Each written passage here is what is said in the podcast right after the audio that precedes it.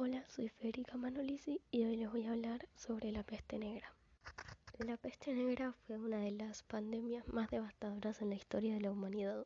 Afectó a Europa en el siglo XIV y alcanzó su punto máximo entre 1347 y 1353, matando a un tercio de la población europea.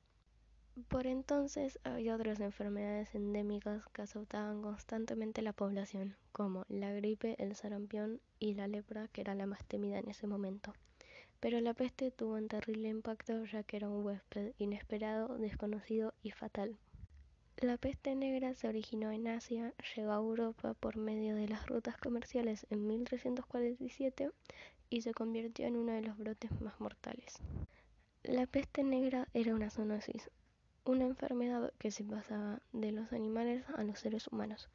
Fue causada por la bacteria Yersinia pestis, que se encontraba en los roedores como las ratas y se transmitía al hombre por medio de las pulgas y piojos.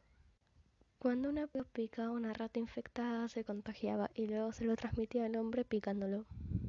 El contagio era fácil porque las ratas y los humanos estaban presentes en graneros, molinos y casas lugares en donde se almacenaba o se transformaba el grano del que se alimentan estos roedores.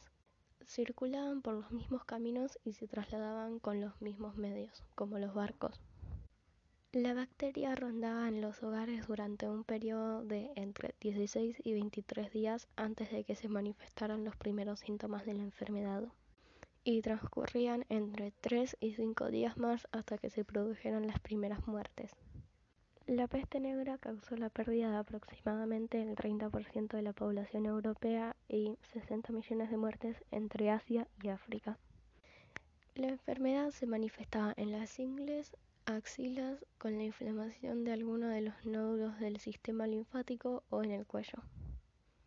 Afectaba a todos, sin importar la edad o el rango social, y las personas que se contagiaban empezaban a tener síntomas como tos, falta de aliento, náuseas y vómitos, fiebre alta, dolor de cabeza, debilidad, dolor en el pecho, hinchazón de ganglios y manchas en la piel. Para prevenir el contagio se quemaba la ropa de los infectados, se prohibía el ingreso del cargamento de tejidos y solo se permitía la entrada de un viajero si cambiaba su ropa. No se sabe exactamente por qué terminó pero puede deberse a las acertadas medidas higiénicas que habían tomado. Y gracias a esas medidas habían logrado lo que para muchos parecía algo imposible. Y después de casi tres años de una intensa e incesante lucha, la peste negra poco a poco fue terminando.